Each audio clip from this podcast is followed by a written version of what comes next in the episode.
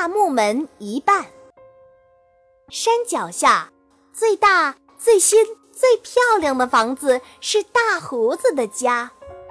大胡子给新房子装了一扇大木门，大木门有一圈圈的纹理，还有树木的清香。大胡子给木门刷上了大红的油漆，漂亮极了。谢谢主人，我很高兴穿上新衣。一个愣头愣脑的声音说话了。大胡子四处看了看，没发现有人和他说话。你在和我说话吗，木门？大胡子拍着木门结实的身板儿。是的，主人，我的名字叫一半。大木门涨红了脸。一半。哈哈哈！哈哈哈哈！大胡子乐了。好木门，好好工作哦。主人，您放心。月亮爬上了树梢，大胡子一家在房间里睡着了。这可是一半第一次值夜班。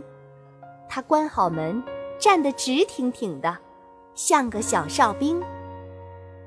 半夜里，一只大狐狸正在追赶一只兔子。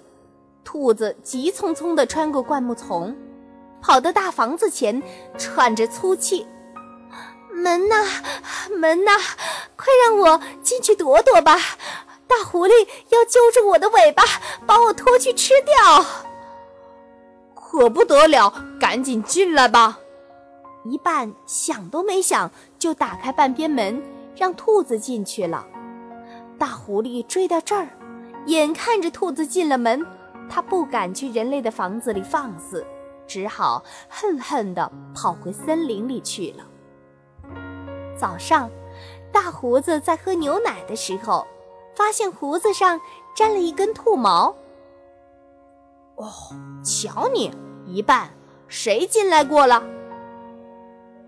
你没有好好的工作。大胡子特别爱他的胡子，这根兔毛让他不能忍受。对不起，主人，请原谅我我，我，我。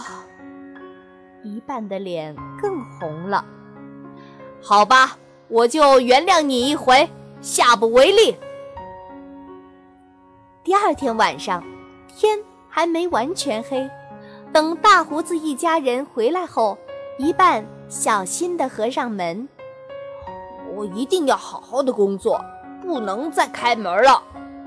一半暗暗地对自己说。夜里，迷路的棕熊奶奶找不到回家的路，她又累又饿，坐在大木门外休息。门呐，门呐！能不能让我进去歇一歇，喝口水啊？对不起，老奶奶，我不能开门。一半说，可他看到棕熊奶奶的嘴唇干干的，真的是一点儿力气也没有了。好，那好吧，喝杯水就走。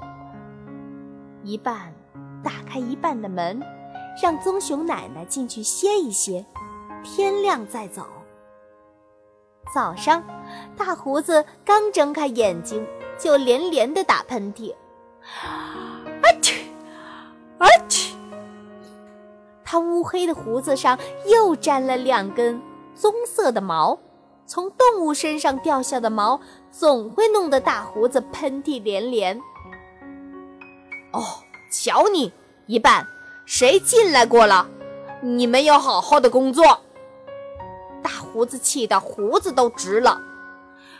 对不起，主人，请原谅我。我其其实一半的脸更红了。好吧，一半，我再原谅你一次。你一定要好好工作。可是。第三天晚上，一半打开一半的门，让流浪猫借宿一宿。第四天晚上，一半打开一半的门，让冻僵的负鼠进来暖暖身子。第五天、第六天晚上，一半都对自己说：“无论如何，坚决不能再开一半的门了。”可是后来，后来又打开了。这回，大胡子真的生气了，他忍无可忍地说：“只能关一半的门和没有门有什么区别？我明天准备换一扇铁门。”要换铁门？是的，铁门。一半垂着头，半晌才说出话来。好吧，主人，就让我再工作最后一个晚上。